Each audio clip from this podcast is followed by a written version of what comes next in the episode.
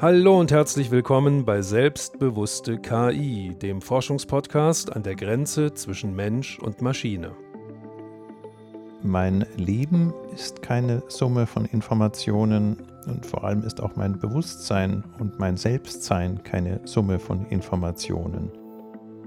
Mein Name ist Carsten Wendland. Ich bin Forscher am Karlsruher Institut für Technologie und gehe Fragen nach, wie Technik, die gerade erst noch erforscht wird, morgen vielleicht schon unseren Alltag prägen könnte. Kann künstliche Intelligenz ein Bewusstsein entwickeln? Wie könnte das überhaupt funktionieren und was würde das für uns bedeuten? Mein heutiger Gast zu dieser spannenden Frage ist Mediziner, Philosoph und Wissenschaftshistoriker. Er ist Facharzt für Psychiatrie und Psychotherapie. Er ist zweifach promoviert in Medizingeschichte und in Philosophie, zweifach habilitiert in Psychiatrie und in Philosophie und er ist Professor an der Universität Heidelberg und neben vielen anderen Tätigkeiten, die ich jetzt mal abkürze, seit 2019 Vizepräsident der Deutschen Gesellschaft für Phänomenologische Forschung. Herzlich willkommen, Thomas Fuchs. Schön, dass wir heute miteinander sprechen können. Ich begrüße Sie ebenfalls. Wir sitzen hier bei Ihnen in Heidelberg in Ihrem Arbeitszimmer unter dem Dach. Sie haben hier direkt einen Ausblick auf den Wald, eine nette Sitzgruppe. Hier kann man sich schon wohlfühlen. Bei Ihnen, so soll es ja bei einem Psychiater eigentlich auch sein. Aber ein Sofa sehen wir hier nicht. Ist das noch ein Klischee aus vergangener Zeit oder brauchen Sie das noch manchmal? Nein, das brauche ich nicht. Ich bin nicht als Psychoanalytiker in freier Praxis tätig. Die Psychoanalytiker lieben die Couch nach wie vor als äh, traditionelles Insignum ihrer Tätigkeit, aber als Psychotherapeut und Psychiater ist man heute nicht mehr unbedingt darauf angewiesen. Im Gegenteil, manche sagen sogar lieber, ist mir der Kontakt mit äh, sich gegenseitig ansehen. Ja, und ja. man kann sich auch bequem anziehen ja. und braucht kein Stethoskop um den Hals und auch nicht in der Tasche. Alle das ist nicht nötig, nein. Herr Fuchs, wo kommt unser Bewusstsein her, wenn wir morgens aufwachen? Ja, das ist schon eine sehr spannende Frage, denn wir äh, erleben uns ja so als Aufwachende, dass wir nicht äh, sozusagen aus, vom Himmel herunter auf die Welt fallen, sondern dass wir äh, aus dem Schlaf allmählich in das Wachen übergehen. Das heißt, wir erleben uns so, dass wir auch schon vor dem Wachwerden in irgendeiner Weise da waren, dass wir eben geschlafen haben. Wir purzeln nicht auf die Welt. Das spricht sehr dafür, dass dieses Bewusstwerden eben ein Übergang, etwas Graduelles ist und dass es vielleicht sogar aus einem Zustand kommt, der nie vollständig äh, ja, ein Verschwinden des Bewusstwerdens, in, des Bewusstseins ins Nichts bedeutet. Selbst der tiefe, traumlose Schlaf ist wohl eine Form des Lebendigseins, die irgendwann mal in das Erwachen übergeht. So erleben wir uns jedenfalls. Ich habe ja nicht das Gefühl, äh, die ganze Nacht gar nicht da gewesen zu sein. Ja, und wir bekommen auch von unserem Bewusstsein gar nicht so viel mit. Während des Schlafens natürlich ohnehin, aber ja. Sie meinen jetzt auch tagsüber? Auch wenn wir jetzt miteinander sprechen, wir denken ja nicht permanent darüber nach oder merken das. Ja, das ist ja ähnlich wie die Augen. Wir sehen ja auch unsere Augen nicht, sondern wir sehen mit den Augen. Völlig richtig. Insofern ja. ist Bewusstsein aus einer phänomenologischen Sicht, ich vertrete ja ein bisschen die Phänomenologie in der Philosophie und in der Psychopathologie. Und insofern ist Bewusstsein aus phänomenologischer Sicht eigentlich ein Medium, mhm. etwas, was die Welt erscheinen lässt und was selbst als Medium äh, ja durchsichtig äh, sein sollte und ja. durchsichtig ist. Man wird sich dessen gar nicht so inne. Ja, mhm. ja. Und in dieser Situation des Aufwachens morgens lassen sich ja manche von ihrem Smartphone wecken.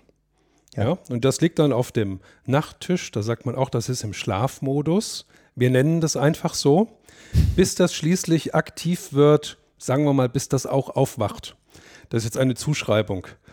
Ja, und dann äh, legt das mit dem Wecker los und wandert vielleicht noch sehr lebhaft auf dem Nachtschränkchen hin und her. Aber äh, würden Sie sagen, dass das, dass das Gerät dann ein Eigenleben führt? Nein, das führt kein Eigenleben, vor allem nicht äh, mit der Betonung auf Eigenleben.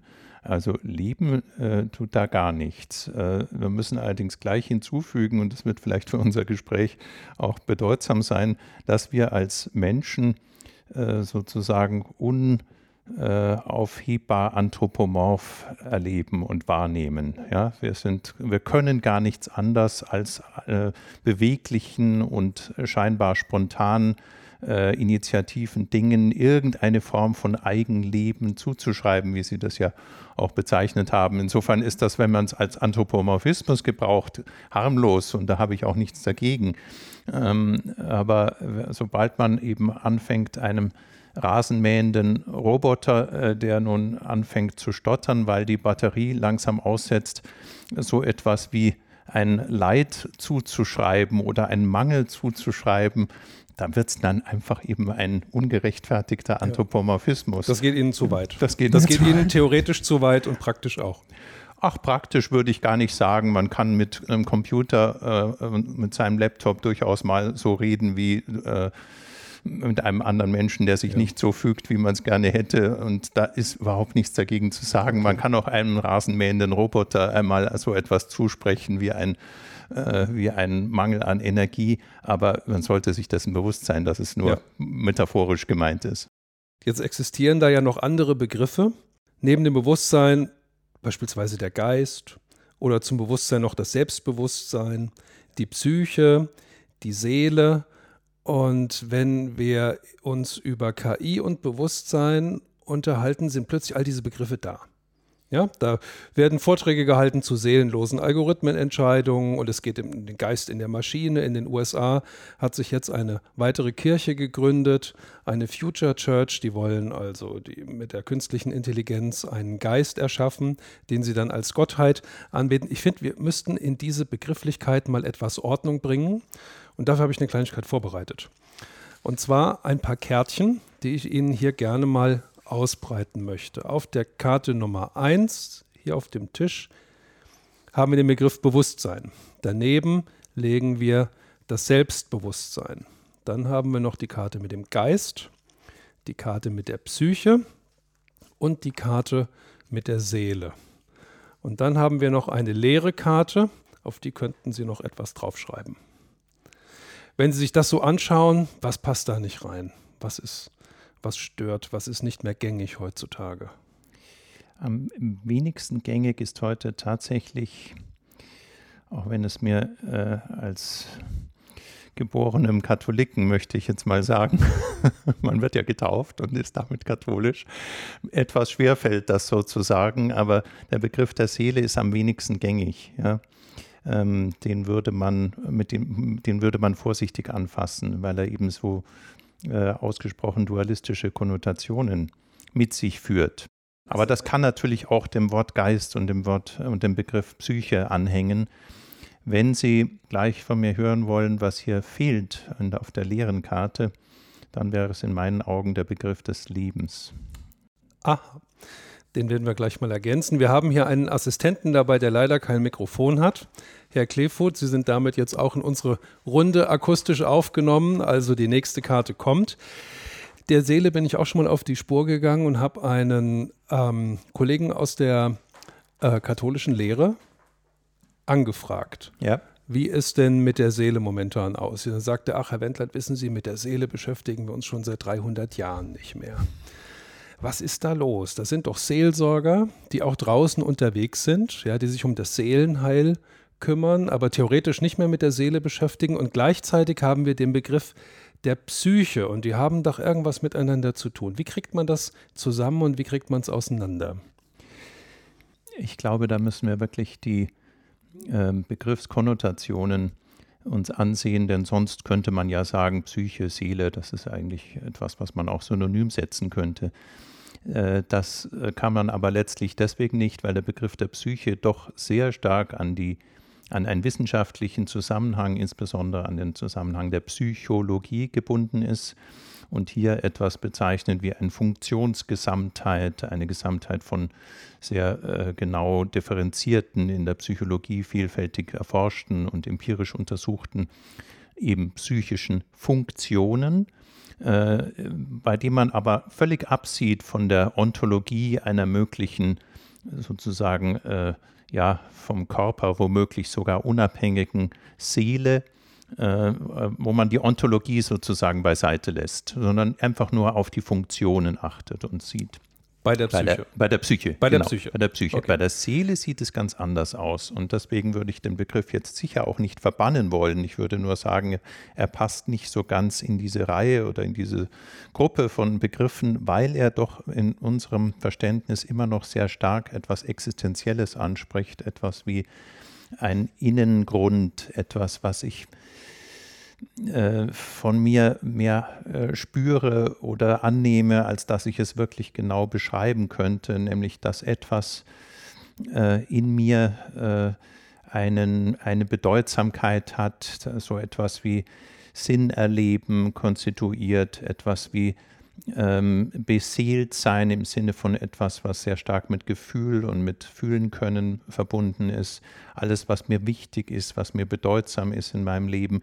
Ich äh, kann es nur so als eine Konfiguration beschreiben. Das lässt sich nicht gut definieren, aber Sie wissen, verstehen vielleicht schon, worauf ich hinaus will. Dieser Begriff der Seele, der eben auch so zu Begriffen gehört wie dem seelischen Leiden oder der Seelsorge, da ist etwas in einem angesprochen, was man früher vielleicht auch dem Herzen zugeschrieben hätte und eben nicht dem Gehirn und dem Kognitiven. Und das möchte ich deswegen auch nicht einfach verbannen aus unserem Selbstverständnis. Ich würde nur sagen, es gehört wirklich in ein anderes Gebiet. Ja. Was man aber, um es vielleicht da noch zu ergänzen, äh, davon nochmal unterscheiden muss, ist natürlich der äh, klassische ontologische Gebrauch des Wortes Seele. Und da bedeutete es eben die Vorstellung äh, eines vom Körper ablösbaren Individualitätsprinzips oder eines Prinzips äh, des Ich, das vom Körper im Prinzip getrennt werden kann, das womöglich nach dem Tode weiterlebt, das in andere Formen des Lebens übergehen kann oder in ein jenseitiges Leben aufgenommen werden kann. Das sind natürlich ganz klar religiös-ontologische Vorstellungen, die müssen wir davon auch noch mal ein bisschen absetzen. Ja. Und in diesem Sinne ist der Seelenbegriff, wenn man über äh, so etwas wie Bewusstsein, Geist, Geist-Körper-Verhältnis, Gehirn-Körper-Verhältnis spricht, ist etwas ähm, sperrig, weil er eben von vornherein diese dualistischen Implikationen mit sich führt. Davon ist ja der Bewusstseinsbegriff etwas stärker befreit. Der ist davon etwas stärker befreit. Was Auch würden, nicht vollständig. Nicht vollständig, ja. Aber es stimmt, ja. Äh, wer, was würden Sie denn sagen, wer ist denn in der Wissenschaft für das Bewusstsein zuständig? Ja, das ähm, kommt jetzt darauf an, ob Sie die ähm, äh, die Frage, ist ein Mensch bewusst und in welchen Graden ist er bewusst und was sind sozusagen die organischen Grundlagen dafür, dass er bewusst sein kann. Wenn Sie die in den Vordergrund rücken, dann brauchen Sie die Mediziner, die Neurologen, die Neurowissenschaftler. Nicht? Dann haben Sie sozusagen die organische Basis im Blick. Und natürlich sind Menschen in unterschiedlichen Grade bewusst. Äh, beim Schlafen, das hat mir schon gesagt, ähm, setzt das Bewusstsein ja, äh, abgesehen vom Traumbewusstsein, dann überhaupt weitgehend aus. Es gibt aber auch Zustände des, der Somnolenz, des Komas, äh, wo das Bewusstsein auf organischer Basis eben unterbrochen oder gestört ist. Das sind alles medizinisch-neurologische Grundlagen des Bewusstseins. Da brauchen Sie also sozusagen die Organmediziner oder die Organphysiologen, die Neurobiologen. Etwas anderes ist aber, wenn Sie es mit Bewusstsein als einem Erleben zu tun haben, da, brauch, da äh, kommen wir auf das Gebiet der Subjektivität und für die Subjektivität sind doch immer noch klassisch die Philosophen zuständig. Ja. Mhm. Sie kennen ja in der Medizin das Problem von Locked-in-Patienten. Ja. Die sind vollkommen bewusst, können sich aber nicht bewegen, können ja. vielleicht die Augen noch bewegen, bekommen sehr viel mit, was um sie herum passiert, aber die Außenwelt kommt nicht an die Patienten ran. Vielleicht können sie noch mit, mit Augenblinzeln kommunizieren, manchmal aber auch nicht das. Könnte es nicht sein, dass wir es bei Maschinen mit, mit einer ähnlichen Situation zu tun haben? Dass wir einfach nicht merken, dass in den Maschinen mehr stattfindet, als wir ihnen zutrauen. Ja, eine interessante Vorstellung oder eine interessante Frage. Äh, die aber gleich auf den Kern unseres Problems führt. Was müssten wir denn äh, voraussetzen, damit so etwas wie Bewusstsein zu Recht oder mit einer hohen Plausibilität angenommen werden kann?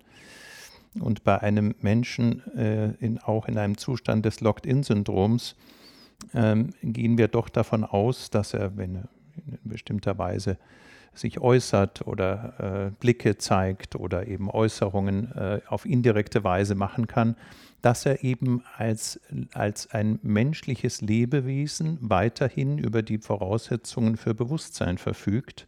Und dass es nicht nur ein sozusagen ein mechanisches Blinken seines Auges ist oder ein scheinbares, aber starres und lebloses Blicken, das uns da begegnet, sondern dass wir es nach wie vor mit einem so verkörperten Bewusstsein zu tun haben, dass uns da also jemand anschaut, wenn wir ihn ansehen. Äh, warum ist das bei einem, einer Maschine oder einem äh, Roboter nicht so?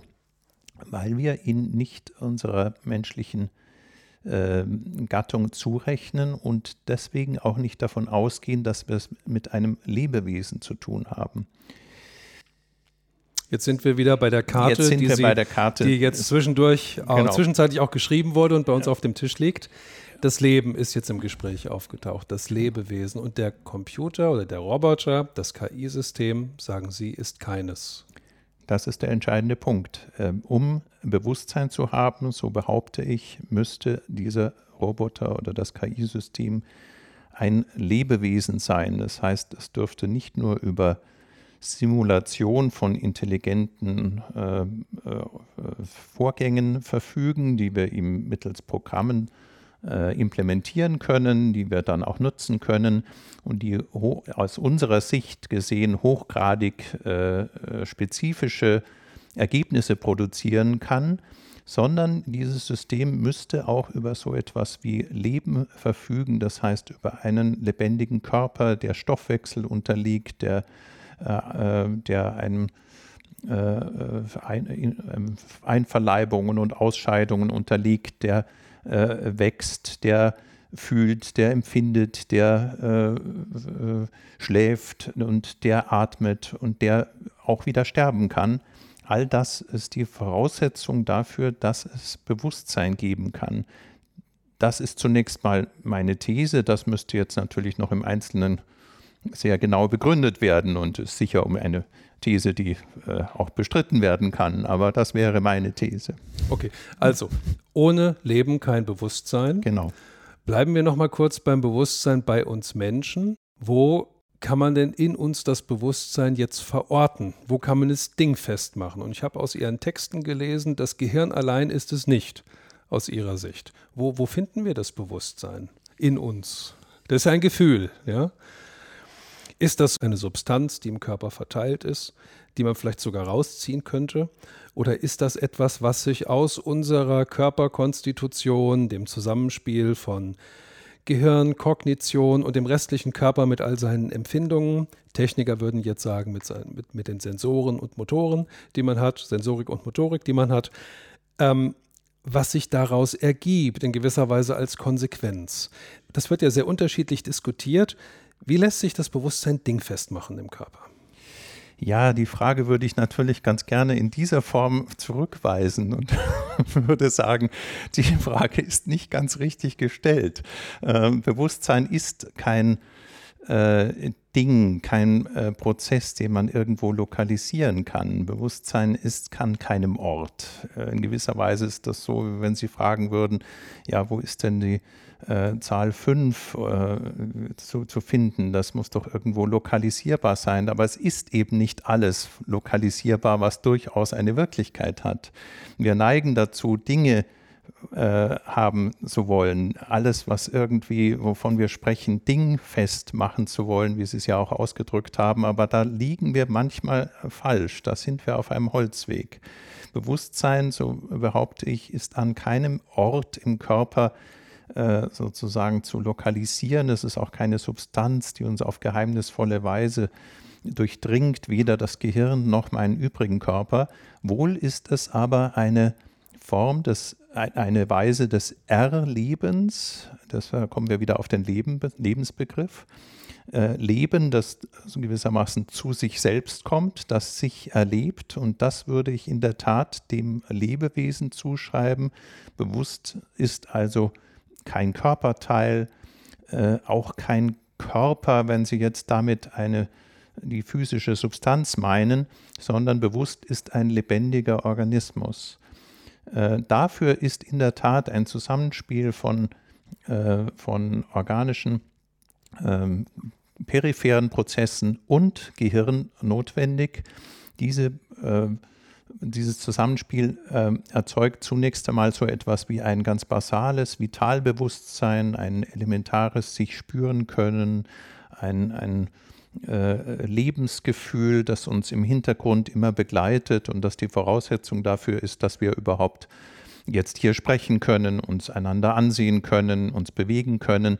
Das alles ist schon aufgebaut auf eine Basis, die sehr, sehr tief ins Körperliche reicht, die übrigens keineswegs nur im oder gar nicht mal primär im äh, Kortex äh, äh, ihren äh, einen wesentlichen Ort hat, sondern vielmehr tiefer liegt sozusagen in den äh, Bereichen des Zwischenhirns und des Stammhirns, die mit dem Körper in einer so engen Regulation und Interaktion stehen, dass daraus sozusagen die basale äh, Energie äh, sich entwickelt, die dann im aufsteigenden System, wie man es auch in der Neurobiologie sagt, ja, äh, das Gehirn insgesamt sozusagen äh, belebt, durchdringt und das uns äh, dieses elementare Lebensgefühl vermittelt. Also ich würde sagen, das klingt jetzt schon sehr lokalisiert, aber Sie verstehen hoffentlich, dass ich nicht meine, dass man jetzt doch wieder an irgendeinem Punkt das Ganze festmachen kann, sondern es ist eben ein äh, komplexes Funktionsgeschehen, das den gesamten Organismus einschließlich natürlich des Gehirns erfasst und das zunächst mal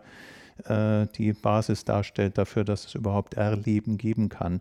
Erleben ist also immer äh, Erleben des, ein sich Erleben des Organismus als Ganzen. Die Rückgabe Ihrer Frage war also kein rhetorischer Trick, Nein. sondern es geht Ihnen tatsächlich an dieser Stelle um die Sache ja, ja. und um die Schwierigkeit, von der wir sprechen. Ja. Also, wir brauchen das Leben, wir brauchen das Organische.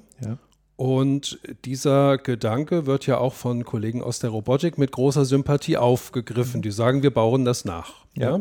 Also der Kollege Ishiguro beispielsweise in Japan, der baut ja Roboter, die aussehen wie er selbst. Und er sagt dann auch mal so flapsig, er stellt seinen Roboter vor die Studenten und dann hält der Student die, äh, da hält der Roboter die Vorlesung und niemand merkt es, ja, keiner merkt den Unterschied. Und das ist natürlich toll, damit kommt man in die Presse weltweit, ja. Ich habe mit ihm gesprochen und habe ihn gefragt, wie er das eigentlich einschätzt, ja, mit dem Bewusstsein bei seinen Robotern. Da sagt er gut, wir als Ingenieure, wir arbeiten erstmal bottom up. Wir beobachten, wir bauen die Funktionalitäten nach, wir haben unsere Sensoren und Mentoren und so weiter. Und wir schließen es nicht aus, dass da etwas wie Bewusstsein entstehen könnte. Das ist dann vielleicht von einer etwas anderen Art, weil die Grundmaterialien andere sind. Man arbeitet mit technischen, synthetischen Materialien und nicht oder selten mit biologischen Materialien. Ähm, aber trotzdem hält er es nicht für ausgeschlossen. Ja? Und ein anderer Kollege, auch aus Japan, ähm, antwortet auf die Frage, kommt denn da mal was Bewusstes raus, wenn eure Roboter sich jetzt schon im Spiegel selbst erkennen, ja, dann sagt er, I hope so. Das ist vielleicht eine, auch ein etwas anderer kultureller Zugriff, führt aber auf die Frage, sind die Robotiker und die KI-Forscher mit dem, was sie da machen und bauen, vielleicht bald weiter als unsere Psychologen? Was halten Sie davon? Ich würde zunächst mal antworten, dass wir uns ungeheuer hüten müssen, äh, das, was eine Funktion, äh, die wir von uns her, selbst her kennen, gut simuliert äh, für die, für die tatsächliche Herstellung oder für die Realität dessen zu halten, was wir an uns selbst erleben oder von uns selbst wechselseitig wahrnehmen. Ähm, John Searle hat das einmal äh, sehr schön ausgedrückt, äh, als er sagte, äh, selbst eine perfekte Computersimulation eines Wirbelsturms äh, würde niemals darin bestehen, dass wir dadurch nass werden oder umgeweht werden. Ja, also Simulationen sind Modelle, Simulationen können auch äh, Funktionen imitieren, also Ergebnisse erzeugen, die genauso aussehen, ähm, äh, wie sie aus, aussehen, wenn wir es einem Lebewesen oder einem Menschen zuschreiben. Aber Simulation ist natürlich noch nicht äh, das äh, tatsächliche äh, Phänomen selbst. Also kurz und gut, äh, es gibt ja diesen schönen Satz im Englischen, was aussieht wie eine Ente, was schnattert wie eine Ente und watschelt wie eine Ente und frisst wie eine Ente. Na, das ist doch eine Ente. Aber dieser Satz gilt eben nicht, weil wir äh, diese Funktionen immer besser simulieren können, immer besser äh, ersetzen können durch etwas, was nur so aussieht, als ob es eine Ente sei. Ja. Ja, und jetzt müssen wir dieses Prinzip Vorsicht vor Simulation natürlich auf alle diese äh, von Herrn Ishiguro geschaffenen äh, äh, Systeme anwenden, auch auf den Roboter, der aussieht wie er selbst und von dem ich aber ehrlich gesagt äh, etwas polemisch formuliert nur den Japanern äh, glauben würde, dass sie ja. das nicht unterscheiden können. ich ja, glaube, wir könnten das noch ganz gut unterscheiden. Es gibt auch noch ein zweites Problem. Natürlich, ähm, Herr Ishiguro selber wird immer älter. Ja, und ja. der Roboter halt nicht. Da ja. muss man sich dann auch drum kümmern und die Imitation fortführen. Immer fortführen. Das, auf das Grundproblem hat uns ja auch schon René Magritte hingewiesen mit dem Bild von der Pfeife, bei dem viele sagen, das ist eine Pfeife. Es ist aber keine Pfeife, die man dort auf dem Bild sieht, sondern es ist eben das Abbild, das Bild einer Pfeife. Ja. Es ist Cine Piep. Richtig, so ähnlich meine ich das.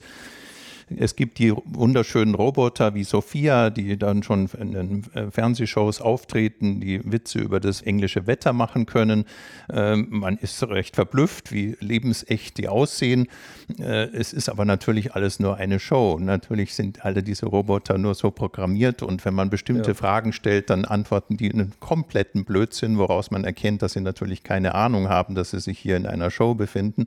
Also Vorsicht vor Simulationen. Die Simulationen werden immer besser. Das mhm. ist, äh, es ist faszinierend genug. Ich äh, will das gar nicht bestreiten, dass es eine großartige Leistung ist und dass es einen faszinieren kann, so einen Roboter zu schaffen, der so einen Androiden-ähnlichen Charakter hat und der uns vielleicht irgendwann mal bis zu Blade Runner führen kann, also dem berühmten Film, der diese Frage natürlich auch äh, zum Thema macht, diese philosophische Frage, na, ab wann haben wir es dann vielleicht doch mit einem bewussten System zu tun. Also das kann einen faszinieren, aber zunächst mal müssen wir natürlich bei all dem immer äh, vorsichtig sein, das sind zunächst mal immer nur Simulationen. Also die bloße Ausführung einer Funktion äh, kann uns niemals davon alleine überzeugen, äh, dass es sich hier tatsächlich um bewusstes Erleben handelt.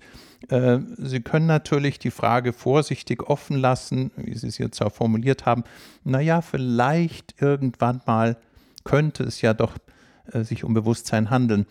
Jetzt, das stimmt natürlich, theoretisch ist das nicht auszuschließen, aber Sie brauchen jetzt natürlich etwas Zusätzliches, sonst können Sie natürlich schon auch einen intelligenten Kühlschrank, der Ihnen jetzt sagt, was Sie äh, was sie für äh, Speisen brauchen in der nächsten Woche, dem können sie schon so etwas wie ein Mangelbewusstsein zuschreiben. Also wo sollen wir da anfangen oder aufhören? Dann können wir ja gleich anfangen, dem Thermostaten schon ein Gefühl für hier ist es zu heiß zuzuschreiben, nur weil er das einigermaßen reguliert. Mhm. Also um ein Kriterium zu haben, brauchen Sie, jetzt komme ich eben darauf zurück, Sie brauchen so etwas wie äh, Lebendigkeit und äh, Organizität. Und äh, das äh, dass das die äh, Basis für Erleben ist, versuche ich in, auf verschiedene Weise zu zeigen. Ich habe es schon angedeutet, die Zustände von Mangel, die Zustände des äh, Schmerzes, die Zustände von äh, unangenehmen, angenehmen sind gebunden an diese inneren homöostatischen Zustände, in denen ein Organismus sich befindet und die ihm eben sagen, jetzt äh, ist es ungünstig, jetzt ist es günstig und das wird im Erleben sozusagen äh, manifestiert. Äh, das spricht zumindest äh, dafür, dass wir so etwas Ähnliches bräuchten wie einen Stoffwechsel, einen homöostatischen äh, sozusagen Körperapparat. Man kann ja sicher vorstellen, dass man das alles künstlich schaffen kann, aber die bloße Tatsache, dass ein System durch digitale Programme und, und Apparate so etwas Ähnliches simuliert wie das Erkennen von einem Gesicht, das genügt mir nicht. Sie haben eben Sophia erwähnt, den berühmt gewordenen Androiden von der Firma Hansen Robotics aus Hongkong. Da spielt das Leben ja auch schon eine Rolle. Zwar nicht bei Sophia selber, sondern bei den Puppenspielern dahinter. Ja. ja. das sind ja letztlich ist das eine Inszenierung. Man hat vorne ein sprechfähiges Gerät, also ein Gerät, das äh, Audiosignale ausgeben kann, das auch einen autonomen Modus hat, aber letztlich hinten dran Personen, die eintippen können, was Sophia nach vorne raus sprechen soll. So, diese Inszenierung, also das Leben ist schon da, aber nicht im Roboter, sondern außerhalb, bei den Puppenspielern sozusagen. Die Inszenierungen aber führen uns ja manchmal bewusst auf falsche Fährten. Sophia war auch in Berlin, hat mit unserer Bundeskanzlerin gesprochen und die beiden haben sich unterhalten, ja, über Fußball. Und Sophia sagt zu, zur Bundeskanzlerin, Ihr Deutschen habt also eine ganz tolle Fußballmannschaft. Das war ausgerechnet an einem Tag, an dem die Deutschen haushoch verloren haben. Frau Merkel hat dann das parliert, hat gesagt, ja, Sophia, das stimmt. Auf lange Sicht gesehen ist das sicherlich so. Ja, und wir können darüber schmunzeln, wobei wir schon intern auch Diskussionen geführt haben, ob man das als Politiker machen sollte. Sollte man solche Inszenierungen unterstützen oder sollte man da nicht eher die Finger von lassen, um nicht diese Narrative auch noch zu nähern? Schauen wir mal nach Saudi-Arabien. Dort war Sophia auch und hat bei einer Konferenz in Riyadh auf dem Podium gestanden, hat eine Rede gehalten. Es gab einen Moderator, der war am Anfang ein bisschen unsicher ob der neuen Situation. Es ergab sich dann aber ein einigermaßen flüssiges Gespräch und die Saudis waren so begeistert, dass sie am gleichen Tage diesem Roboter Sophia die Staatsbürgerschaft des Königreichs Saudi-Arabien verliehen haben. Ich hab's gehört. Und dann ja. sind wir ja nicht mehr im Bereich der Imitation oder der Zuschreibung, sondern ähm, einen Schritt weiter. Ja. Was geht Ihnen durch den Kopf, wenn Sie sowas hören? Naja, das ist eine äh, sehr ähm, äh, primitive Form, äh, den Menschen zu verstehen. Das geht mir durch den Kopf. Also, äh, in, äh, also eine Person, ein Mitbürger äh, so zu verstehen, dass er einfach ein paar äh, passende Grimassen und Bemerkungen macht und das auf eine Weise, die ich vielleicht nicht so gut vorhersehen kann. Wenn mich das schon so beeindruckt, dass ich ihn zu einem Mitbürger meines Staates erkläre, dann habe ich kein sehr äh, adäquates Menschenbild, würde ja. ich sagen. Die Geschichte ging am gleichen Tag noch weiter. Die lokale Zeitung Arab News hat berichtet und Leser hatten die Möglichkeit, Leserkommentare unter diesen Artikel zu schreiben. Das kann man heute im Internet noch nachlesen, äh, dass da Fragen gestellt wurden. Eine Frage war beispielsweise, wie kann es sein, dass dieser Roboter als Staatsbürger mehr Bürgerrechte hat als die Söhne unserer Frauen, bei denen der Vater kein Saudi ist? Eine andere Frage war, hat denn dieser Roboter überhaupt die richtige Religion, um diese Staatsbürgerschaft zu erhalten? Die Inszenierung ja. ist sehr, sehr groß. Auch ja. damit kommt man natürlich weltweit in die Presse. In dem Fall nicht nur als Roboterhersteller, sondern auch als Staat, der sich damit vielleicht einen besonders modernen Anstrich geben möchte und damit aber natürlich auch neue gesellschaftliche Möglichkeiten andeutet. Und darüber sind ja viele Menschen besorgt und fragen ja. sich, wo geht denn die Reise hin? Äh, immer mehr ähm, Verantwortung wird an technische Systeme übergeben. Da gibt es auch solche Paradoxien oder technische Ironien, dass wir Systeme dort einsetzen, wo wir vermeintlich schwach sind, weil die Systeme das besser können. Aber wenn die Systeme eine solche Situation dann nicht mehr beherrschen, ist der Mensch plötzlich dran und soll das Lenkrad wieder übernehmen. Ja? Viele Menschen sind da besorgt und machen sich Fragen, wohin die Reise geht. Wir haben zu diesem Gespräch drei Zuhörerfragen an Sie bekommen ja. von einem Gentleman, der viele Länder der Welt bereist hat und mit sehr vielen Menschen intensive Gespräche darüber geführt hat, was die Menschen auf der Welt brauchen und was sie voranbringt.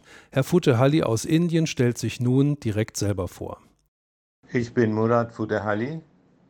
Ich lebe in Mumbai in Indien und meine Karriere war mit Maschinenbau und mit Fabriken der hat zu tun mit Förderanlagen, Lokomotiven und Dosiertechnik. Ich habe ein paar Jahre in Deutschland gelernt und hatte in den letzten Jahren drei Firmen mit deutschen Partners, die ich geleitet habe. Meine Frau hat einen Wohnsitz in Ettlingen bei Karlsruhe und wir sind ein paar Mal im Jahr in Deutschland, wo ich auch andere Beziehungen habe, die mit Consulting und Geschäft zu tun haben. Meine erste Frage ist, viele Menschen aus völlig verschiedenen Berufsschichten sind der Meinung, dass die Politik, die Wirtschaft sowie unser soziales Zusammenleben einen baldigen Zusammenbruch erleben werden. Wir Menschen sind dabei, unsere Fähigkeiten auf unserem, unserer Intuition zu hören, zu verlieren. Sie ist aber unersetzbar, um wirkliche Lösungen zu finden. Meine Frage an Sie, Herr Fuchs, beschleunigt immer mehr künstliche Intelligenz in unserer Lebenswelt nicht genau diesen fortschreitenden Verlust unserer Intuition? Ich würde dem grundsätzlich recht geben. Ich denke, äh, gerade wenn wir an die sogenannten lernenden Systeme denken, die ja äh, klassisch der Intuition, also einem grundlegenden Ähnlichkeitsverständnis und Vorverständnis unterliegende äh, Entscheidungen nun uns zunehmend abnehmen sollen. Also wenn wir an solche lernenden Systeme denken, dann äh, scheinen sie so etwas wie Intuition wiederum zu simulieren oder sie scheinen etwas wie Intuition zu äh, generieren. Tatsächlich simulieren sie die Intuition nur. Also sie nehmen, äh, sie, sie können Ähnlichkeiten in, äh, in wiederkehrenden Prozessen äh, sozusagen herausfiltern. Und das ist ja klassisch das, was man der menschlichen Intuition äh, zuschreiben kann. Also ein äh, nicht analytisches, sondern nach Gestaltprinzipien, nach Ähnlichkeiten, nach einem, nach einem Grundgefühl für das Gemeinsame von Situationen zu entscheiden. Wenn wir solche Situationen, Intuition brauche ich klassischerweise im Umgang mit einem äh, Patienten, der ein komplexes Krankheitsbild oder Störungsbild zeigt. Und äh, das habe ich schon äh, 20, 30, 40 Mal so ähnlich gesehen. Und nun kommt mir das sozusagen als ein Typus, als eine Gestalt gewissermaßen wieder entgegen. Und ich sage mir, ja, das könnte so in die Richtung gehen. Äh, die gleiche Intuition braucht man aber in vielen anderen Zusammenhängen. Ähm, äh, wir handeln, äh, gerade wenn es um Menschen geht, in der Regel gar nicht auf analytischer Basis, sondern auf der Grundlage von Gestaltzusammenhängen, von Erfahrungen, die wir mit Menschen gemacht haben. Wenn wir das nun alles immer mehr an künstliche Systeme abgeben, dann äh, laufen wir tatsächlich Gefahr, unsere Intuition erstens nicht mehr zu trauen, sie für sozusagen äh, schlechter zu halten als das, was wir, als das, was wir den Systemen zutrauen. Und wir laufen Gefahr, sie immer mehr zu verlieren. Intuition muss ja geübt werden. Ja. Ja. Kommen wir aus dem Training? Wir kommen aus dem Training. Würden ja. Sie sagen, dass die, unsere Intuition das Ergebnis eines Trainings ist oder ist das eher so etwas wie ein siebter Sinn, der einem auch abhanden kommen könnte?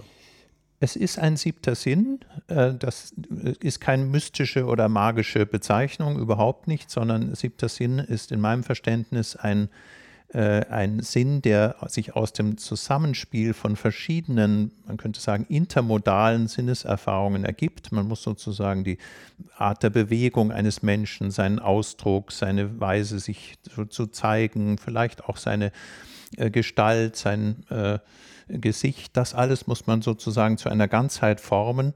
Äh, da werden verschiedene Sinneserfahrungen und Bewegungserfahrungen zusammengenommen und zu einem holistischen Eindruck zusammengenommen, zusammengesetzt. Das ist also der siebte Sinn, der richtet sich nicht eben nach einem einzelnen Sinneskanal, sondern erfasst verschiedene Sinnesmodalitäten zusammen. Dieser siebte Sinn muss aber auch geübt werden. Man kann es sogar trainieren. Äh, ein Arzt macht nichts anderes, ein, äh, äh, ein Radiologe entwickelt einen siebten Sinn für die Gestalten von Tumoren, die sich eben da in der Röntgenaufnahme zeigen, aber er muss natürlich dazu immer wieder welche gesehen haben, die so ähnlich aussehen. Ein Kardiologe entwickelt einen siebten Sinn für die für, die, für, das, äh, für das Aussehen und das äh, Erscheinungsbild eines bestimmten Herzfehlers. Ein Psychiater entwickelt einen siebten Sinn für das Erscheinungsbild eines schizophrenen Patienten, den er dann vielleicht schon nach ein, zwei Minuten an einem bestimmten Gefühl, an einer Form der Interaktion erkennen kann.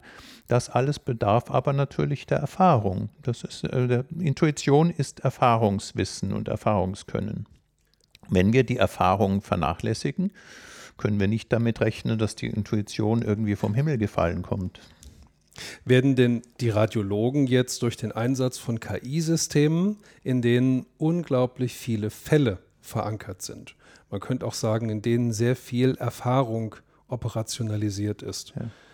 werden die jetzt dadurch besser oder schlechter? Die Radiologen? Ja, die Radiologen können ersetzt werden natürlich bis zu einem hohen Grade durch die künstlichen Systeme. Das ist ja gerade das, wo die Intuition sozusagen allmählich ersetzt werden kann. Ja, es beginnt äh, noch bei relativ äh, einfachen Phänomenen wie jetzt die Gestalt äh, von äh, bestimmten Strukturen auf Röntgenaufnahmen. Das kann ein lernendes KI-System natürlich relativ gut und wahrscheinlich irgendwann sogar besser als ein Radiologe äh, sozusagen differenzieren. Was könnte der im Tumor entsprechen? Was ist doch eine harmlose, ähm, eine harmlose äh, Variante? Das könnte ein System tatsächlich irgendwann besser als ein Radiologe und dann werden eben die Radiologen äh, überflüssig. Sie werden sich jetzt noch, äh, ich glaube, auch erfolgreich dagegen wehren und sagen, da gibt es eben doch bestimmte Einzelfälle, die, da, da muss man eben schon ein Wissen haben, das nur dem Menschen zur Verfügung steht. Aber ich wäre nicht sicher, dass die Radiologen nicht irgendwann ersetzbar sind. Nur wenn wir das natürlich immer weiter treiben und auf immer komplexere, auch gerade äh, psychische Zusammenhänge äh, beziehen, dann laufen wir tatsächlich Gefahr, den Maschinen ein Feld zu überlassen, das wir äh, das unser genuin menschliches Feld ist. Denn Intuition, Beurteilung von Menschen, das äh, Gefühl dafür, wie ein anderer Mensch wirkt auf mich, das ist nun wirklich der Kern unseres Menschseins.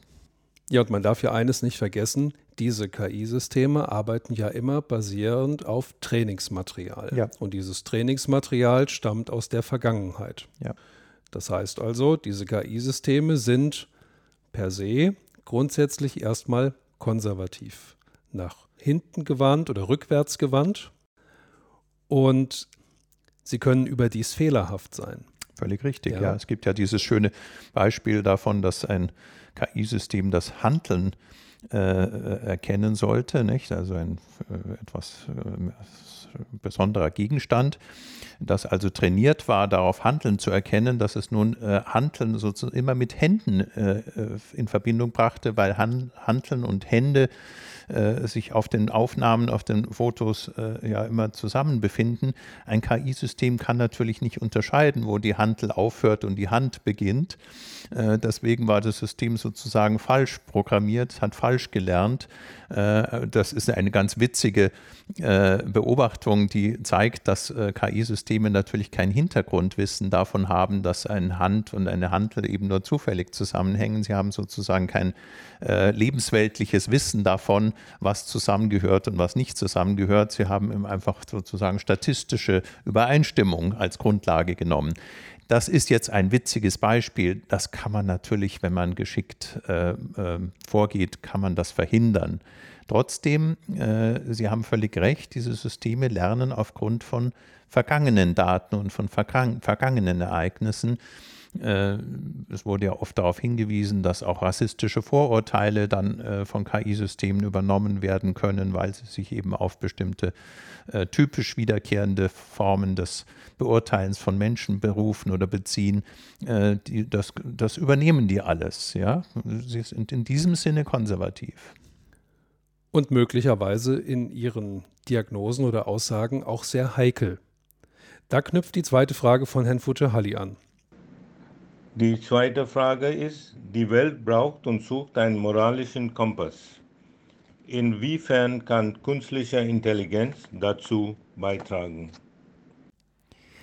Ja, diese Frage würde ich äh, recht strikt beantworten. Sie kann überhaupt nicht zu einem moralischen Kompass beitragen, denn äh, die Frage, wie wir ähm, ein Handeln, ein Verhalten von Menschen, und das, darum geht es ja in der Moral, es geht ja nicht um Moral von künstlichen Systemen, die haben ja gar keine äh, Moral, also ein äh, Auto, äh, das nun entsch sozusagen entscheiden soll, ob es lieber ein äh, äh, Kind oder eine alte Frau überfährt, die zufällig die Straße überquert, äh, entscheidet ja nicht aufgrund einer Moral, sondern aufgrund einer entsprechenden Vorprogrammierung. Also Moral kann man nur dem Programmierer zuschreiben, nicht einem Auto oder einem wie immer künstlichen System.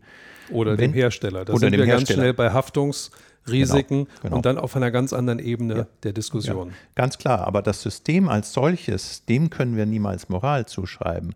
Wir können auch nicht sagen, dass KI-Systeme zu moralischerem Verhalten von Menschen beitragen, denn sie können ja nur immer Informationen darüber liefern, was wahrscheinlich eintreten wird. Sie können die Prädiktion, die Vorhersage von Ereignissen begünstigen und erleichtern.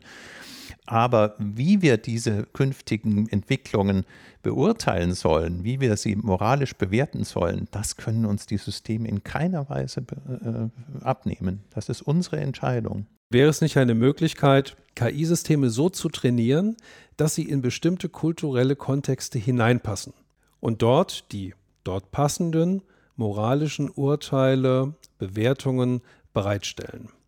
Das könnte man ja weiterdenken, dass es KI-Systeme gibt, die kann man umstellen, von amerikanisch auf japanisch oder auf chinesisch oder auf russisch oder auf deutsch. Wir haben ja auch sehr spezielle Zugriffe auf bestimmte Themen, ja, dass man so Unterstützungsszenarien haben könnte und nochmal einen Schritt weiter gedacht, dass man sagt, wir würden jetzt gerne mal wissen, wie eine bestimmte Situation von jemandem aus einem anderen Kulturkreis bewertet wird. Stellen wir es doch mal gegeneinander. Was halten Sie davon?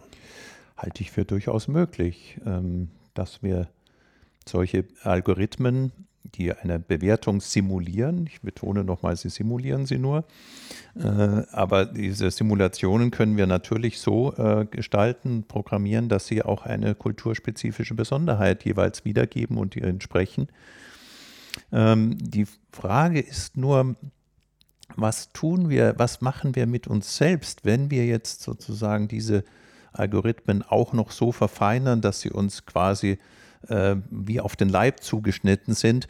Am Ende steht ja dann doch immer, dass wir, wenn wir sie benutzen, uns irgendwie auf sie verlassen wollen. Sonst würden wir sie ja gar nicht benutzen. Sobald wir uns aber auf sie verlassen, geben wir selbst die Verantwortung für, für unsere Entscheidungen und für unser Handeln an diese Systeme ab. Man kann natürlich immer noch sagen, naja, die letzte äh, Entscheidung behalte ich mir dann doch noch vor. Aber äh, gehen Sie mal als Richter, der über die Frage einer äh, dauerhaften Unterbringung eines äh, Strafgefangenen zu entscheiden hat, gehen Sie da mal 50 äh, Mal nach einem Algorithmus vor. Sie werden irgendwann sagen, ach, ich weiß es auch nicht besser, ich gebe das einfach dem Algorithmus ab. Das ist der Effekt. Das ist das doch der, der Effekt. Effekt. Das ja, heißt, genau. ich gebe die Verantwortung in Zukunft ab. Und was heißt es, wenn wir moralische Verantwortung abgeben? Wir machen uns selbst zu äh, Empfängern, Befehls- oder zumindest zu Instruktionsempfängern unserer Maschinen. Das halte ich für wirklich eine fatale Entwicklung. Da ja. würden sich dann die Rollen vertauschen. Da dann ist das, die, die Maschine nicht mehr das Instrument, ja. ist sozusagen genau. nicht mehr der Knecht, sondern der Herr, ganz wenn man es genau. mal auf die Spitze ganz, treiben Ganz genau. Auch wenn wir selber uns in der Illusion wiegen können, wir seien ja immer noch die, die am Ende die Maschine sozusagen an- und ausschalten können. Das stimmt natürlich. Im Grunde muss sie immer noch den Knopf äh, muss man noch den Knopf bedienen, damit sie nicht. Ich muss den Laptop einschalten, ich muss das System einschalten und ich kann es auch wieder ausschalten. Aber sobald die Systeme einmal so viele Funktionen übernommen haben, die eigentlich uns als verantwortlichen Entscheidungsträgern, als verantwortlichen Personen zustehen, äh, sobald das mal der Fall ist, äh, ist es eine Illusion zu glauben, wir seien dann noch die sozusagen Letztverantwortlichen. Äh, das haben wir abgegeben. Herr Futtehalli hat noch eine dritte Frage. Inwiefern konnte künstliche Intelligenz in der Lage sein, Schlussfolgerungen aus dem Leben, dem Wissen, dem Erfolg und dem Verfall alter Zivilisationen und Stämme zu sehen?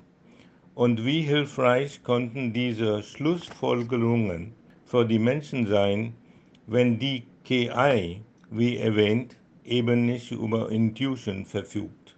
Dankeschön. Ich halte es für denkbar, auch wenn die äh, Vorgänge, die er jetzt und Prozesse, die er hier anspricht, sehr, sehr komplex sind und äh, sicher nicht einfach einem lernenden System sozusagen vorgelegt werden können, denn dazu ist ja schon die schiere Datenmenge und die Komplexität der verschiedenen Unterabteilungen von Daten schon so äh, überwältigend, dass es sehr schwierig wird zu sagen, was denn dieses System hier eigentlich über die Geschichte und die vergangenen Kulturen lernen soll. Aber wenn man es auf bestimmte spezielle Fragestellungen umgrenzt, wie gehen Menschen zum Beispiel mit bestimmten Formen von Naturkatastrophen um? Und ich gebe alle Daten zum Beispiel über, den, über eine Epidemie, das ist ja gerade aktuelles Beispiel, äh, gebe ich einem lernenden System sozusagen vor und versuche daraus sozusagen Trajektorien, also sozusagen mögliche Bahnen von verschiedenen Verhaltensformen und äh, Handlungsformen vorherzusagen, dann halte ich es für durchaus möglich, dass wir da von den Systemen auch etwas Interessantes lernen können, weil ich den Begriff Lernen vielleicht doch gleich lieber wieder zurücknehme, sagen wir mal, äh, erfahren können. Ähm, aber das halte ich für möglich. Ob es dann damit gelingt, mehr als sehr spezifische Fragestellungen über bestimmte Verläufe zu beantworten oder sozusagen geschickter äh, vorwegzunehmen, das würde ich dann doch bezweifeln, weil die Vorgänge, die eine Geschichte eines äh, Landes wie die Bundesrepublik betreffen, einfach zu komplex sind. Sind sehr komplex. Und es ist dann auch, zurück zum Trainingsmaterial, auch wieder die Frage, wessen Geschichts Geschichtsschreibung man Richtig. nimmt. Richtig. Ja. Man müsste selber wieder auswählen, ja. äh, was man äh, als äh, Datenmaterial zugrunde legt. Durch diese Auswahl würde aber selber wieder eigentlich schon eine Vorentscheidung getroffen, was am Ende dabei rauskommt. Ja, irgendwie werden wir den Menschen nicht los, oder? Herr Fuchs, lassen Sie uns mal kurz über den Tod sprechen. Was passiert mit unserem Bewusstsein, wenn wir sterben? Was passiert, wenn wir sterben? Da haben Sie mich aber jetzt was gefragt. Ich hätte sogar noch eine zweite Frage im Anschluss. Lässt sich da nicht, nicht etwas, lässt sich da nicht vielleicht irgendetwas rüber retten? So wie das manche Transhumanisten anstreben, mit der Idee, wir ziehen das, unser Bewusstsein, was uns ausmacht, diese, diese Information oder diese integrierte Information, die ziehen wir rechtzeitig raus und übertragen die irgendwo anders hin auf einen Avatar in die virtuelle Welt. Und dann brauchen wir vielleicht den Leib, diesen Leib nicht mehr, der ist dann vielleicht auch schon alt und nicht mehr so gut zu gebrauchen, mhm. aber das, was das Leben ausmacht, ich bin jetzt wieder bei dem Kärtchen, was wir eben noch ja. nachträglich ergänzt haben, das retten wir, das retten wir rüber. Ja, eine für manche offenbar faszinierende Vorstellung, der ich aber gar nichts abgewinnen kann.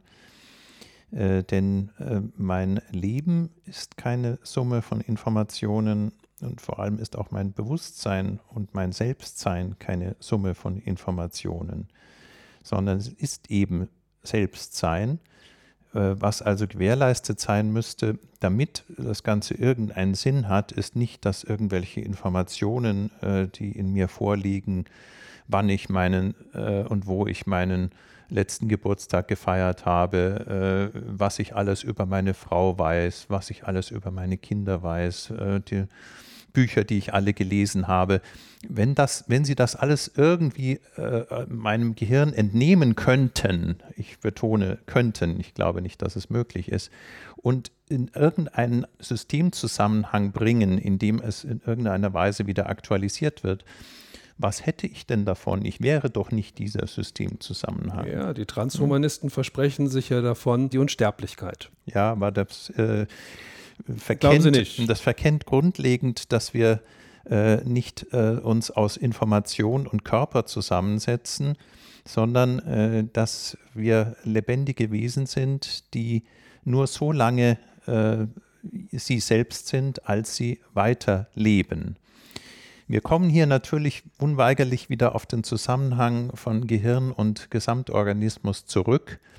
Äh, dieser Zusammenhang äh, ist nicht unterbrechbar. Äh, wir haben keine Vorstellung davon, was es bedeuten würde, auch nur ein Gehirn dem Körper zu entnehmen, selbst ein sozusagen lebendiges, also organisches Gehirn dem Körper zu entnehmen. Also schon die Vorstellung einer Gehirntransplantation äh, ist irreal, weil sie voraussetzt, dass wir das Gehirn quasi an einer bestimmten Stelle abschneiden und vom Körper trennen könnten. Äh, das ist äh, aus verschiedenen Gründen völlig irreal, völlig unrealistisch. Äh, erst recht ist die Entnahme von Informationen aus dem Gehirn eine absurde Vorstellung. Äh, das Gehirn besteht ja nicht aus Informationen, sondern aus 100 äh, Milliarden von Neuronen und aus Hunderten von Billionen von Synapsen in ständiger Tätigkeit, also in ständigem Prozess, in ständiger Veränderung. Wir haben es ja hier nicht mit äh, Datenstrukturen zu tun, die man etwa in einem Hardware implementieren könnte, sondern es ist ein hochkomplexes, lebendiges System, das in ständiger Veränderung begriffen ist. Die Transhumanisten sprechen hier häufig von so etwas wie Scannen. Also das könnte also quasi das ganze Gehirn irgendwie gescannt werden. Aber was wird denn hier gescannt? Es ist ein äh, äh, astronomisch komplexes System in ständiger Veränderung. Genauso gut könnten Sie sagen, ich kopiere einen Wasserfall und diesen Wasserfall lasse ich dann an anderer Stelle wieder weiterlaufen. Ja. Das ist ja. doch eine absurde Vorstellung, was hier überhaupt gescannt werden also sollte. Die, die Idee das ist eine pure Behauptung. Ist eine pure, eine pure, also ein, eigentlich ein sinnloser Begriff, Scannen. Ja. Die, die, also die Idee ist ja, man zieht die Information raus. Ja, aber wie machen Sie denn das konkret? Rein. Ja, aber wie machen Sie denn das? Das ist erstmal egal. Ja, aber das ist ja, ja, aber das ist eben nicht egal. Das ist eben nicht egal. Aber die Idee dahinter ist ja, dass man es irgendwie versucht zu schaffen. Und das Interessante ist ja, dass die Idee viele Follower hat, wie man das heute so schön ja, sagt. Ja. ja. also in den USA gibt es eine transhumanistische Partei, die bei der letzten Wahl auch einen eigenen Präsidentschaftskandidaten gestellt hat. Ja, gut, der ist es nicht geworden, wurde es ein ich anderer. Würde, ich würde Trump ja, vorschlagen, der ist dafür hirnlos genug. Ich glaube, der okay. könnte das gut machen. Also der Mitbewerber hat gesagt, wir lösen erstmal das Problem der Unsterblichkeit unter meiner Präsidentschaft. Und wenn das erledigt ist, finden sich für die restlichen sozialen Probleme, wirtschaftlichen und so weiter, da findet sich auch noch was. Ja? Und ähm, jetzt nochmal Frage an den, an den Psychiater in Ihnen. Was ist denn mit Leuten los, die an sowas glauben oder die noch einen Schritt weitergehen und sogar ihre Zuwendung und ihre Liebe auf technische Systeme ausrichten? Ähm, lieber auf technische Systeme als auf den schwierigen Mitmenschen. Ja. Was sind das für Leute? Ja, es sind Menschen, die etwas Grundlegendes über das Leben nicht verstanden haben, nämlich dass es nicht äh, aus digitalisierten Informationen besteht, dass es nicht vollständig in Einzelbestandteile zerlegt werden kann und vor allem, dass es eben nicht vollständig kontrolliert werden kann. Was zugrunde liegt all diesen Vorstellungen ist natürlich der Wunsch, äh, das Leben so zu kontrollieren, dass man äh, es in der Hand hat, dass man es auch beliebig gestalten, manipulieren, verlängern, unsterblich machen kann, dass man also gewissermaßen äh, mit dem eigenen Leben als Kontrolleur umgehen kann. Aber der Kontrolleur ist selber dem Leben unterworfen. Er ist selber ein lebendiges Wesen, das äh, von diesem Lebensprozess abhängig ist. Er kann sich ihm nie vollständig gegenüberstellen. Es ist eine Illusion zu glauben, dass man dem Leben äh, beikommen kann, wenn man nicht sich ihm zunächst einmal ausliefert, sich ihm äh, übergibt, äh, sich das Leben äh, geben lässt, äh, wie wir es jeden Morgen tun, wenn wir aufwachen. Äh, wir werden uns immer wieder gegeben, geschenkt, wir tun dafür nichts. Wir wüssten das auch gar nicht, wie wir es tun sollten, dass wir uns zum Aufwachen sozusagen äh, schalten. Das alles sind Prozesse, die uns vorgängig sind, auf denen wir sozusagen unser Leben aufbauen, die wir aber nicht in der Hand haben.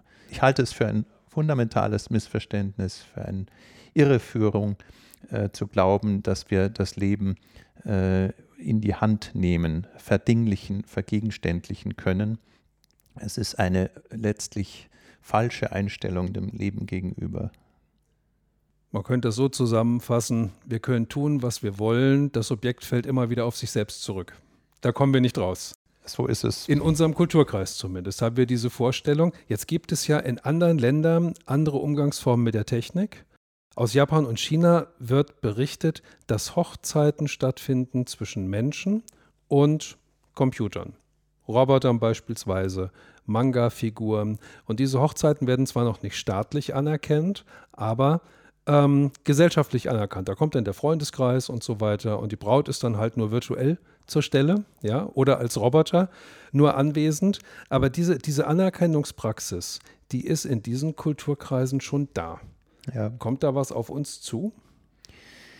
Ja, das könnte ich mir vorstellen. Das wird ja auch schon durchgespielt äh, in Filmen wie Her zum Beispiel, in denen ein Liebesverhältnis zwischen dem Protagonisten, äh, Joaquin Phoenix spielt ihn hervorragend, und äh, dem künstlichen System äh, durchgespielt wird.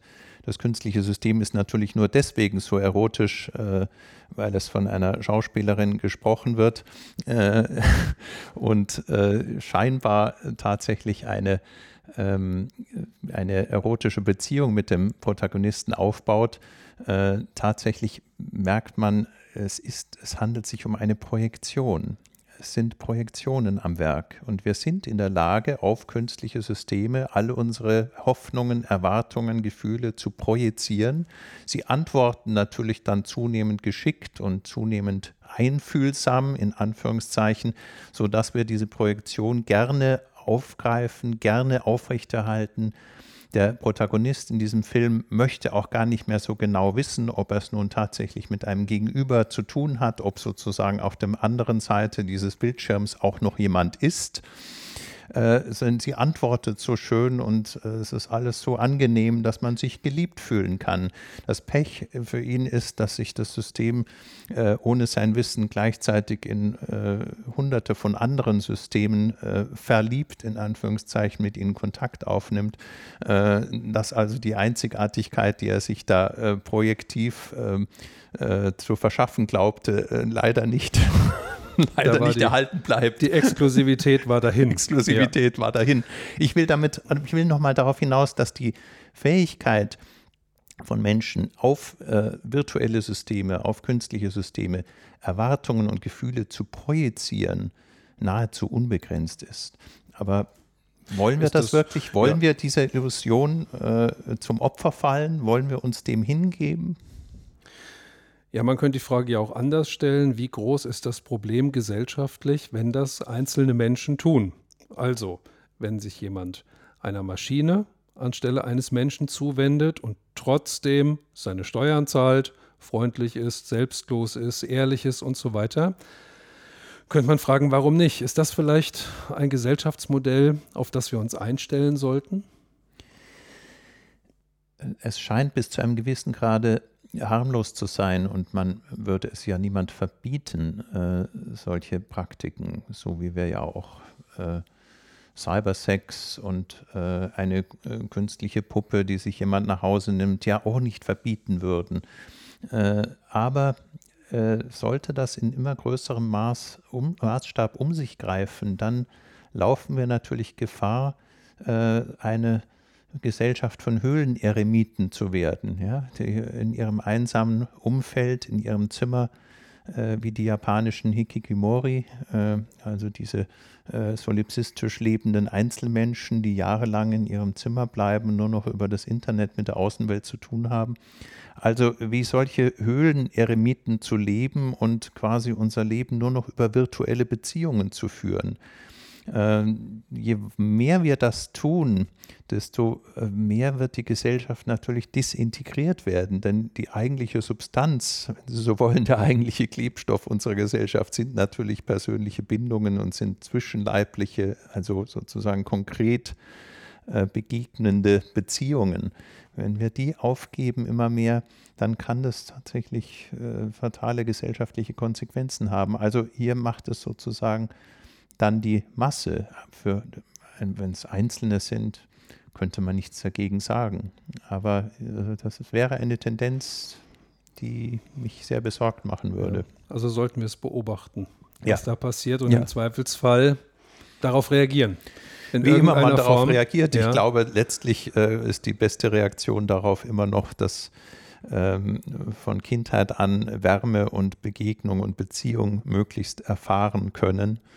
Äh, wenn wir das immer noch in den Vordergrund rücken, dann werden nicht allzu viele Menschen auf die Dauer ein solches Höhlen-Eremiten-Dasein äh, bevorzugen, ja. denke ich. Trotzdem sind die Roboter und die KI-Systeme ja in unserer Alltagswelt angekommen mit Robotern, Avataren, digitalen Assistenten. Und wir beginnen unser Verhalten anzupassen und auch zu ändern. Ähm, steckt da nicht ein Auftrag an die Politik drin, an dieser Stelle aufzupassen, wenn das Ganze in gefährliche Bereiche geht. Ich komme nochmal zurück zu unserer Eingangsfrage nach dem Bewusstsein. Es gibt ja Bestrebungen, auch wenn Sie sagen, da kommt so schnell nichts, es gibt ja Bestrebungen, ähm, auch Bewusstsein in der Maschine zu erschaffen. Forschungsgruppen an verschiedenen Orten der Welt, die darauf hinarbeiten und die mit diesem Wir tun so als ob, mit der Imitation nicht zufrieden sind, sondern die letztlich irgendwann diesen sprichwörtlichen letzten Draht, wie es Konrad Zuse genannt hat, anlöten möchten, weil sie es ganz gezielt wollen. Und Gegenpositionen sagen, Freunde, lasst die Finger davon, von der Arbeit mit KI und Bewusstsein oder synthetischem Bewusstsein. Wir sollten es grundsätzlich nicht tun. Was würden Sie jetzt aus Ihrer Sichtweise heraus der Politik zum Thema KI und Bewusstsein ins Aufgabenheft schreiben? Ich würde ähm, davor warnen, äh, überhaupt die Möglichkeit äh, zu, äh, für realistisch zu halten, dass es so etwas wie den letzten Draht geben könnte. Ich glaube, dass es diese Form eines Zusammensetzens eines noch so komplexen Systems, das irgendwann Bewusstsein haben könnte, äh, nicht geben kann.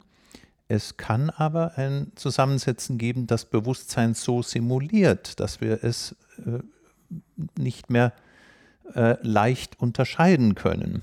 Und das wäre die Gefahr. Also die Gefahr sehe ich nicht darin, dass irgendwann mal auf diese Weise Bewusstsein erzeugt wird. Das halte ich für völlig utopisch und illusionär, sondern die Gefahr sehe ich darin, dass der Unterschied wegfällt und dass wir irgendwann mal sagen, ach, es kommt doch gar nicht so genau darauf an, ob das jetzt simuliert ist oder das ob ist das jetzt Punkt. die Wirklichkeit des Bewusstseins ist.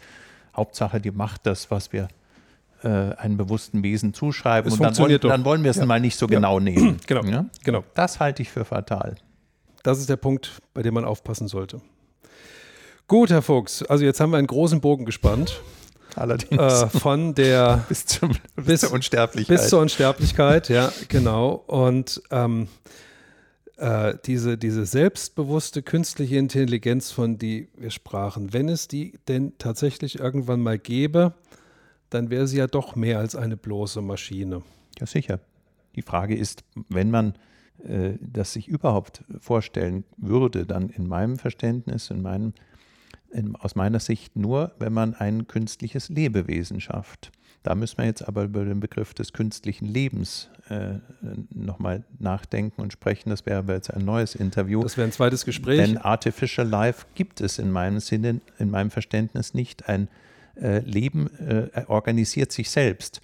Menschen könnten also nur sozusagen alle Zutaten dafür bereitstellen, dass etwas wie ein Leben entsteht, meinetwegen im Labor. Dann wäre es aber gerade nicht mehr künstlich. Es wäre eben ein neues Lebewesen. Ein künstliches Leben gibt es nicht. Leben organisiert sich selbst. Und dann könnte man sich natürlich vorstellen, dass ein solches äh, äh, neues Lebewesen, wie immer es entstanden ist, äh, sich auch entwickeln, wachsen kann, dass es womöglich eine neue Evolution durchläuft. Aber man mache sich keine Illusionen, das äh, wird nicht auf der Basis von Silizium und Drähten und Transistoren laufen, sondern das wird nur auf der Basis bestimmter organischer Chemie laufen. Das heißt, es wird letztlich wahrscheinlich wieder auf etwas hinauslaufen, was ungefähr dem Leben entspricht, wie wir es halt jetzt schon kennen. Wenn man das nochmal verdoppeln und nochmal neu schaffen will, bitte ich weiß nicht, worin der Mehrwert liegen sollte. Äh, mit Transistoren und, äh, und Siliziumdioden wird es jedenfalls nicht funktionieren. Also Frage zum Abschluss an Sie, Herr Fuchs. Wie lange wird es noch dauern? Wir werden es nicht erleben, aber die Menschheit wird es auch nie erleben. Vielen Dank. Das war Thomas Fuchs, Mediziner, Philosoph und Wissenschaftshistoriker in Heidelberg und Vizepräsident der Deutschen Gesellschaft für phänomenologische Forschung in unserer Podcast-Serie Selbstbewusste KI, ihrem Forschungspodcast an der Grenze zwischen Mensch und Maschine. Sind Ihnen beim Zuhören weitere Fragen eingefallen oder sogar geniale Ideen gekommen? Wir freuen uns über Ihre Gedanken. Lassen Sie uns daran teilhaben und eine Nachricht über unsere Projektwebsite zukommen, die Sie unter www.kibewusstsein.de finden. Oder schreiben und folgen Sie uns auf Twitter. Dort finden Sie unser Projekt unter dem gleichen Namen KI Bewusstsein. In der nächsten Folge sprechen wir mit Andreas Bischoff, Sozial- und Kulturwissenschaftler in Chemnitz und Autor des Buches Soziale Maschinen bauen. Redaktion dieser Folge hatte Tobias Windmüller, Aufnahmeleitung im Außeneinsatz und Produktion der Folge lag in den guten Händen von Konstantin Kleefuth. Ich freue mich, wenn es Ihnen gefallen hat und diese Folge auch für Sie ein Beitrag dazu war, KI-Bewusstsein etwas mehr zu entmystifizieren. Bleiben Sie gesund, hoffnungsvoll und gestaltungsstark. Das war Ihr und Euer Carsten Wendland. Bis bald.